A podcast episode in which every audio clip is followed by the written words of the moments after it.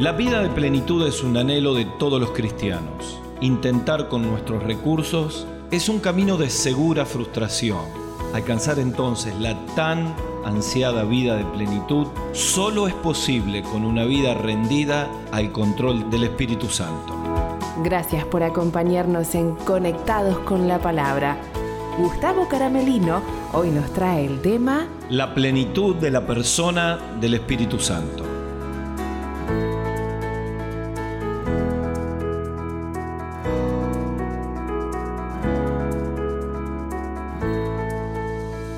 Bienvenidos a Conectados con la Palabra. Seguimos nuestra serie del libro de Efesios. Estamos estudiando la carta del apóstol Pablo a los Efesios en el Nuevo Testamento y la Biblia, que es la palabra de Dios, nos da temas prácticos respecto a un tema general que estamos estudiando, que es la plenitud. Y una vez más tenemos que aclarar para aquellos que escuchan por primera vez este programa que cuando hablamos de plenitud estamos hablando del proyecto inicial de Dios para cualquier persona que abriendo su corazón a Jesucristo, poniendo su fe en Él, se convierte en un cristiano y a partir de ese momento Dios comienza a trabajar en su vida y alcanza la verdadera plenitud. También decíamos que lo contrario de la plenitud es la carencia, es la falta es la insatisfacción. Y precisamente el tema que nos toca hoy, la plenitud del Espíritu Santo, la plenitud de la persona del Espíritu Santo, aquí en el capítulo 5 de la carta del apóstol Pablo a los Efesios, encontramos un principio extraordinario que vamos a desarrollar, que es cuando un cristiano alcanza la llenura del Espíritu. Y esto es el punto de la plenitud de la persona de Dios. Así que si usted tiene a Cristo como Salvador, y tiene una vida de altos y bajos continuos, tiene una vida de lucha profunda como todos con nuestro carácter, con nuestra forma de ser. Déjeme decirle que solo entregándonos al poder del Espíritu Santo podemos alcanzar la tan ansiada plenitud. La carta del apóstol Pablo a los Efesios habla continuamente del concepto de plenitud. Por ejemplo, en el capítulo 1, versículos 22 al 23, nos dice que Dios sometió todas las cosas bajo sus pies y lo dio por cabeza de todas las cosas a la iglesia, la cual es su cuerpo, la plenitud de aquel que en todo lo llena en todo. Cuando uno va al capítulo 3, versículo 19, otra vez aparece el concepto de plenitud. Dice, para que habite Cristo por la fe en vuestros corazones, a fin de que arraigados y cimentados en amor, seáis plenamente capaces de comprender con todos los santos cuál sea la anchura, la longitud, la profundidad y la altura, y de conocer el amor de Cristo que excede todo conocimiento, escuche, para que sean llenos de toda la plenitud de Dios.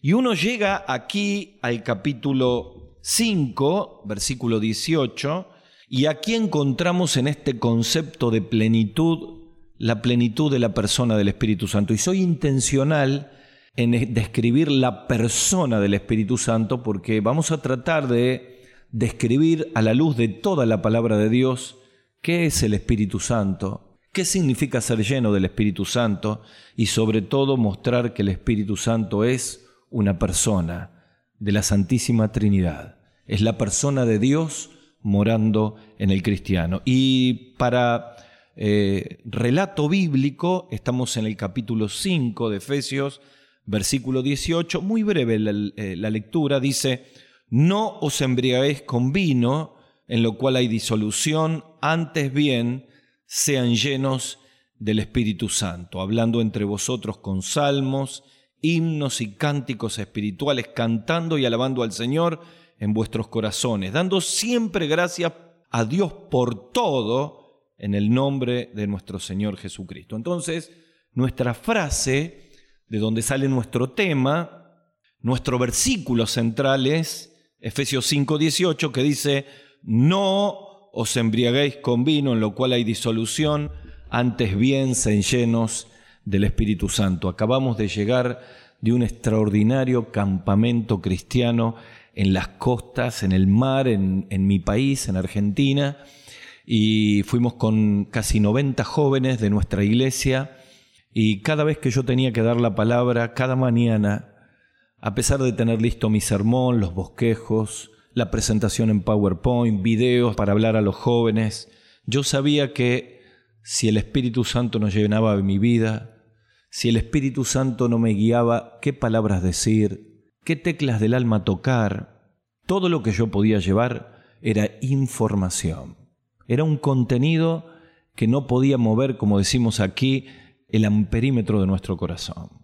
Pero ¿cómo cambia todo cuando el Espíritu Santo toma control de cualquier persona que es cristiana, que toma la Biblia y que con el don del Espíritu puede desarrollar una palabra que toca el corazón? Así que al hablar del Espíritu Santo me van a estar escuchando con siervos, personas que sirven a Dios, no vale la pena hacer nada si no es en el poder del Espíritu Santo. Seguramente me estén escuchando cristianos que luchan con profundas contradicciones en su interior, con su carácter, con su enojo, luchas con pecados, solo el control del Espíritu Santo nos puede sacar de este pantano. Y también probablemente me estén escuchando personas que nunca han tomado la decisión de recibir a Cristo como Salvador, quiero decirles que en este tiempo el Espíritu Santo le va a hablar al corazón para que podamos encontrarnos con Jesús, pedirle perdón por nuestros pecados y el Espíritu nos lleve a poder recibirle como Salvador. Así que cuando hablamos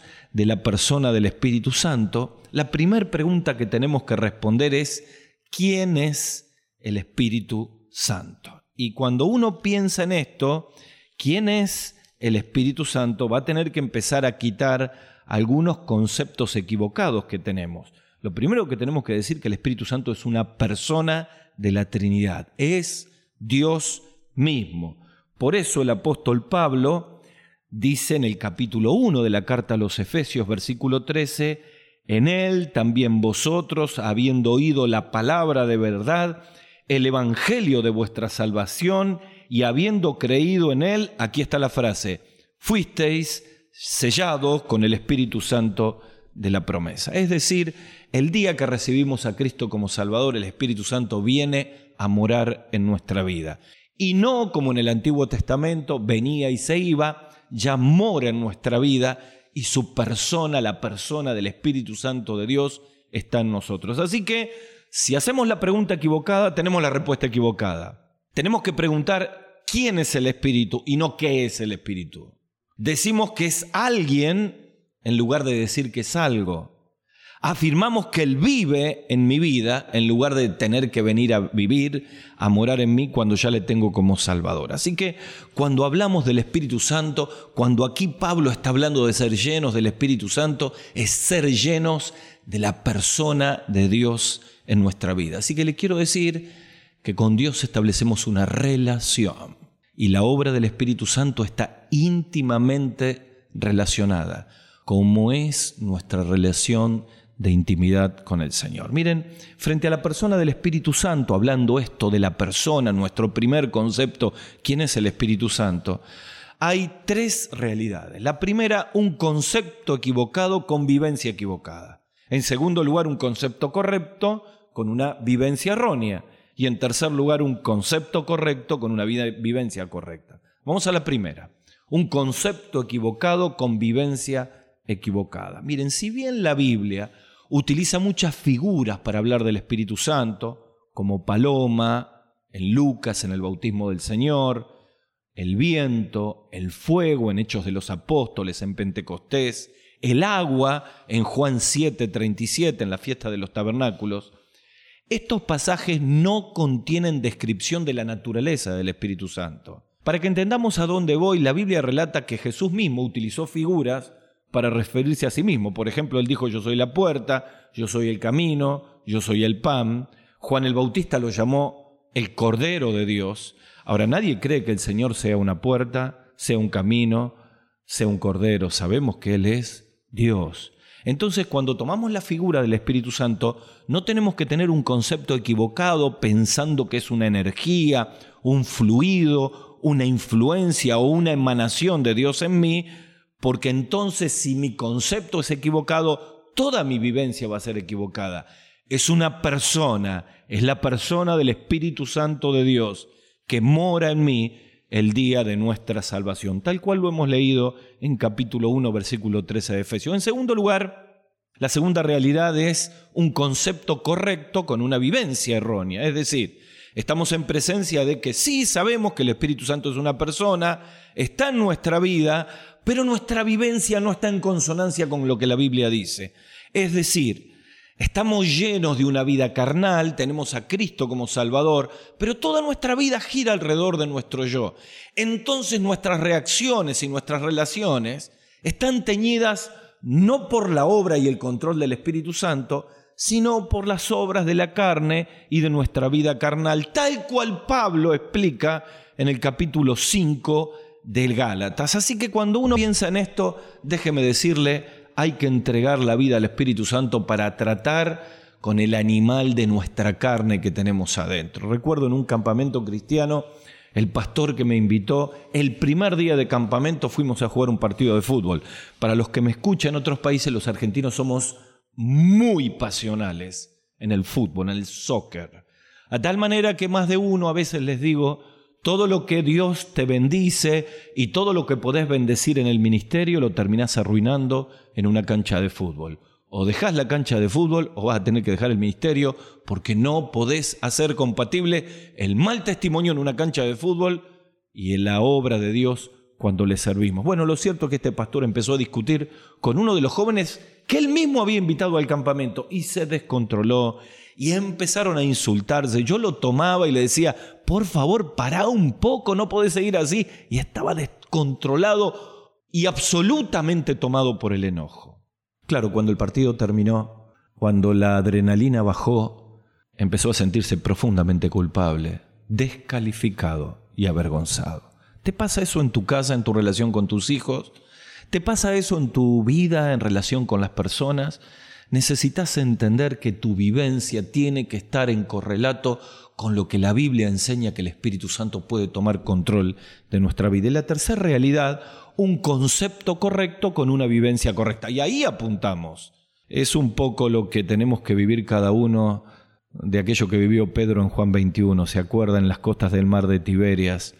revisar todo nuestro interior, encontrarnos con Cristo, sacar a la luz todo aquello que no nos permite vivir una vida de control del espíritu. Para resumir un concepto correcto con una vivencia correcta está resumido en las palabras del apóstol Pablo en Gálatas capítulo 5, en la palabra de Dios versículo 25 que dice, si vivimos por el espíritu, andemos también por el Espíritu. Así que el desafío al entender de la persona del Espíritu Santo es crucificar nuestro yo viciado de reacciones carnales. Hacerlo en un ejercicio de oración cada mañana, vaciarnos de nosotros mismos para permitir que el Espíritu Santo tome control de nuestra vida. Así que nuestra primera verdad es, el Espíritu Santo es una persona de la Santísima Trinidad, es la persona de Dios morando en nuestra vida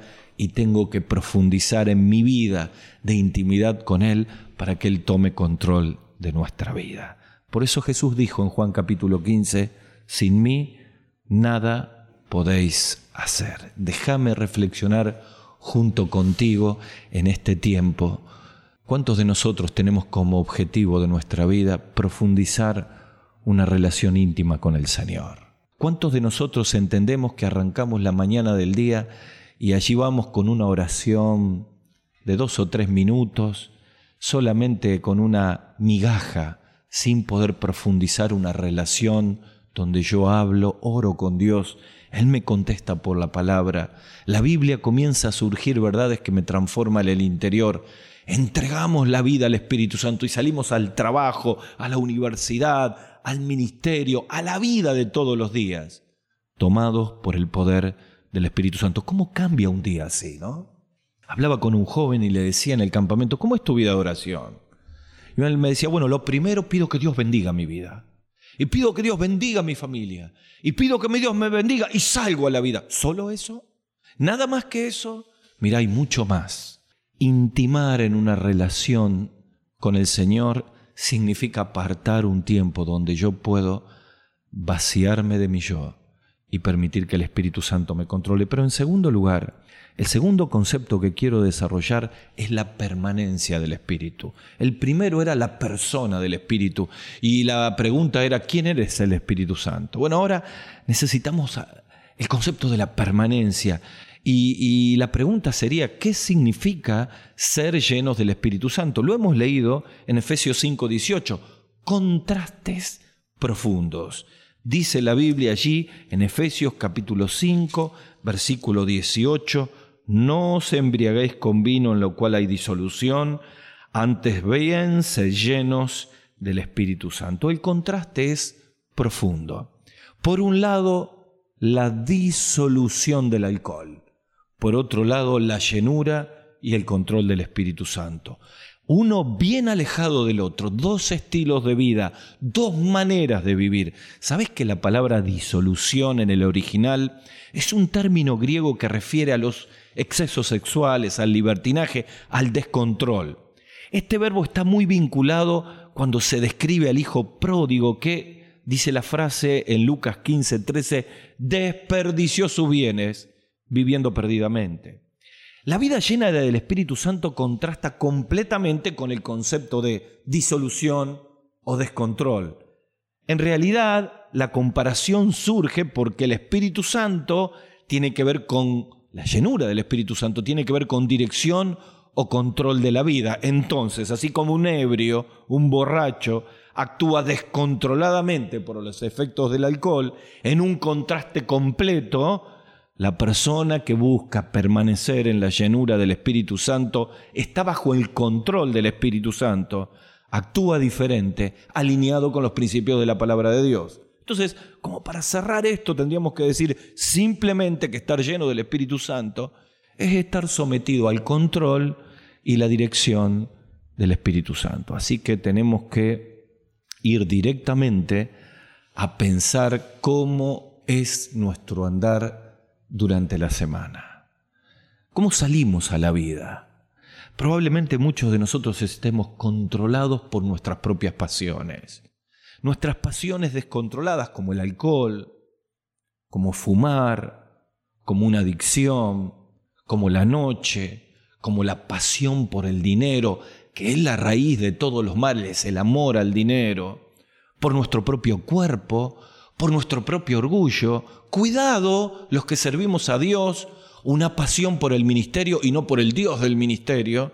Y de pronto todas esas pasiones, en lugar de ser desalojadas de nuestro corazón, para que las pasiones del corazón de Dios inunden nuestra vida, de tal manera que amemos lo que Dios ama y no amemos lo que nosotros amamos, es el resultado de una vida en la cual la llenura del Espíritu Santo es una experiencia ajena y que nunca podemos vivir. Así que el principio que tenemos que entender en esto de qué significa ser llenos del Espíritu Santo tiene que ver con que ser llenos es controlados, dirigidos, de acuerdo a la palabra de Dios por el poder del Espíritu Santo. Estoy haciendo mi devocional en, en el libro de Lucas y hoy estuve en Lucas capítulo 4 en la tentación de Jesús y me llamó poderosamente la atención que cuando estaba leyendo esto, descubría que primero Jesús, lleno del Espíritu Santo, es llevado por el Espíritu Santo al desierto para ser tentado por el diablo.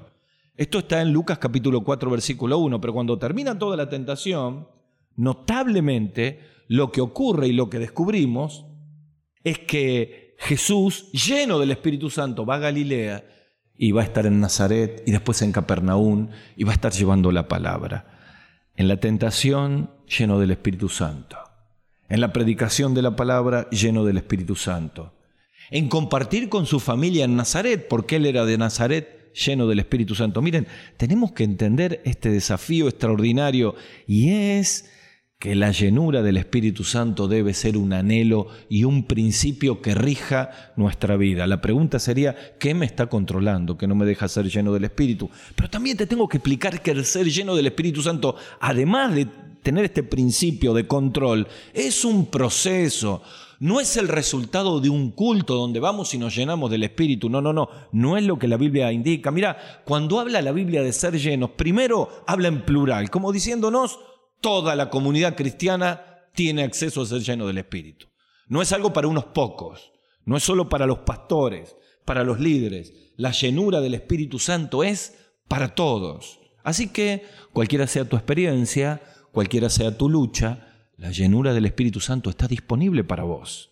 En segundo lugar, quiero decirte que la voz pasiva en el cual está este término en el original, en el griego, de ser llenos del Espíritu Santo, implica que no hay una fórmula, es clave quitar lo que impide ser lleno del Espíritu Santo. Así como un vaso, cuando está aparentemente vacío, no está vacío, porque está lleno de aire, y cuando se le echa el recipiente líquido, el agua, el agua desaloja el aire, así la llenura del Espíritu Santo desaloja una vida llena de pasiones y carnalidades. Y esto tiene que ver con un proceso. Porque el tiempo en el cual está escrito el tiempo presente tiene que ver con un proceso y no con un hecho aislado. Miren, cuando estamos hablando en el griego, básicamente hay dos eh, tiempos presentes, el aoristo y el presente. El aoristo describe una acción que ocurre una sola vez. Por ejemplo, en Juan capítulo 2, versículo 7, Jesús dijo en las bodas de Caná de Galilea, llenen las tinajas. Ahí llenar está en aoristo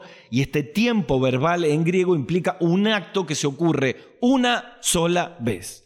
No es este el tiempo verbal que aparece aquí en el desarrollo de ser llenos del Espíritu Santo. Aquí está el presente. Se podría transmitir o de alguna manera explicar o parafrasear este versículo de ser llenos del Espíritu Santo continúen siendo llenados por el Espíritu, siendo continuamente llenos del Espíritu Santo. Y esto significa que es un proceso en la vida.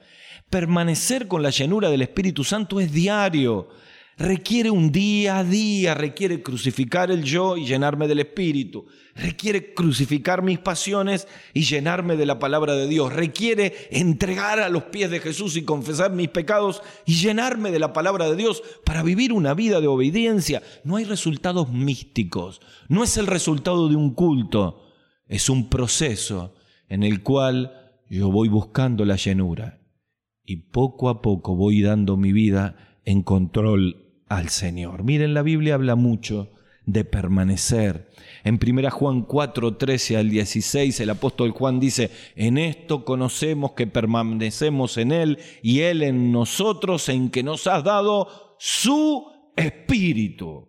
En Juan capítulo 4, el Señor dice, permaneced en mí y yo en vosotros, como el pámpano no puede llevar mucho fruto por sí mismo, si no permanece en la vid, así tampoco vosotros si no permanecéis en mí. Hay una profunda conexión entre la permanencia con el Señor y ser llenos del Espíritu Santo. Entonces permanecer en la llenura del Espíritu implicará de nuestra parte perseverar, continuar, ser diligentes, tener empeño en estos requisitos de la llenura del Espíritu.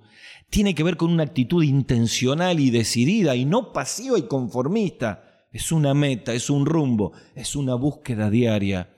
Mire, hay un autor de un libro, Hueso de sus huesos, y él dice, cada mañana nos levantamos en la carne, lleno de nuestras pasiones humanas.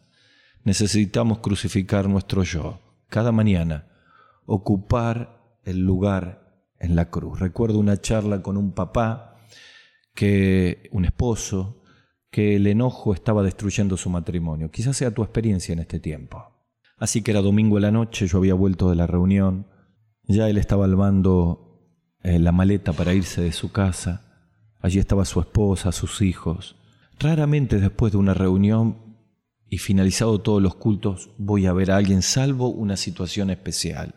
Y allí fui y allí el, enojo y las pasiones, la carne dominaba todo, la relación matrimonial se rompía y yo le dije, ustedes saben perfectamente que esto es el resultado de sus propios egoísmos. Se han subido a un ringside, a un cuadrilátero donde dos boxeadores están atacando. No los ha subido ahí arriba Dios, sino Satanás. Bájense, quítense los guantes de boxeo, pídanse perdón los unos a los otros. Díganle al Señor que le han fallado porque se han dejado controlar por el enojo, por la ira, por la carne, y entreguen su vida al control del Espíritu Santo comenzó un largo proceso donde el enojo fue controlado y la relación matrimonial mejoró. Yo no sé cuál es tu lucha en tu interior. Yo no sé cuál es tu pasión descontrolada, pero aquí hay una promesa. Si no podés tomar control de tu vida y de tus pasiones, tenés que entregárselas al Señor en este tiempo a la llenura del Espíritu Santo. Él vive en tu vida, Él es una persona y tiene poder para tomar un control y cambiar tu carácter, tu vida y llenarte de Él. Así que, ¿qué tal si tenemos un encuentro con el Señor? Los que somos de Cristo allí donde estamos, pensemos en una vida automáticamente todos los días controlada por nosotros mismos. ¿Por qué no cambiamos la manera de programar la vida? ¿Por qué no nos desafiamos y empezamos en este momento consagrando completamente nuestro yo al Señor? Como dice el apóstol Pablo en Romanos capítulo 12, os ruego por las misericordias de Dios que presentéis vuestros cuerpos en sacrificio vivo, santo, agradable a Dios. ¿Por qué no entregamos todo lo que nos está descontrolando? Tal vez después de esta acción tengamos que ir a pedirle perdón a alguien, a mi esposa, a mi esposo, a mi hijo, a mi padre, a un compañero de milicia, a un hermano en la fe. Dejemos que el Espíritu Santo nos guíe. Ya demasiado hemos fallado siendo controlados por nosotros mismos. Pero tal vez me esté escuchando alguien, un joven, una señorita, un hombre, una mamá, que al escuchar todo esto dice, mi vida ha sido un fracaso. Mi vida ha sido un fracaso. Mi matrimonio ha sido un fracaso. Estoy cargado de pecados y de frustraciones. Sabes, el primer paso para que Dios controle tu vida es abrirle el corazón a Jesús. Y dice el libro de Apocalipsis que Jesús está la puerta del corazón y llama. Y si bien este es un mensaje a cristianos, podemos tomarlo para nosotros mismos en este tiempo. Él está golpeando la puerta de tu corazón. Solo tienes que abrirle con una actitud de fe, creyendo que Él vino, vivió en esta tierra y fue a la cruz del Calvario a morir por mí. Cargó mis pecados y tus pecados resucitó al tercer día, está vivo y tiene poder para entrar en tu vida, perdonar tus pecados y tomar tu vida para sanarla, cambiarla y proyectarla a una vida controlada y de bendición. ¿Por qué no le abres el corazón con una oración de fe? Yo te voy a ayudar allí donde estás. Decile al Señor así, Señor Jesús, reconozco que soy pecador y quiero pedirte perdón por todos mis pecados. Señor, traigo mis pecados y mis frustraciones a tus pies. Te abro las puertas de mi corazón. Te pido que seas mi Salvador. Te lo pido en el nombre del Señor Jesús. Amén. Hasta el próximo programa. Hasta aquí, conectados con la palabra, con Gustavo Caramelino. Para contactarse con nosotros, dirija su mail a conectadosconlapalabra@gmail.com. En Facebook, búsquenos como Conectados con la Palabra.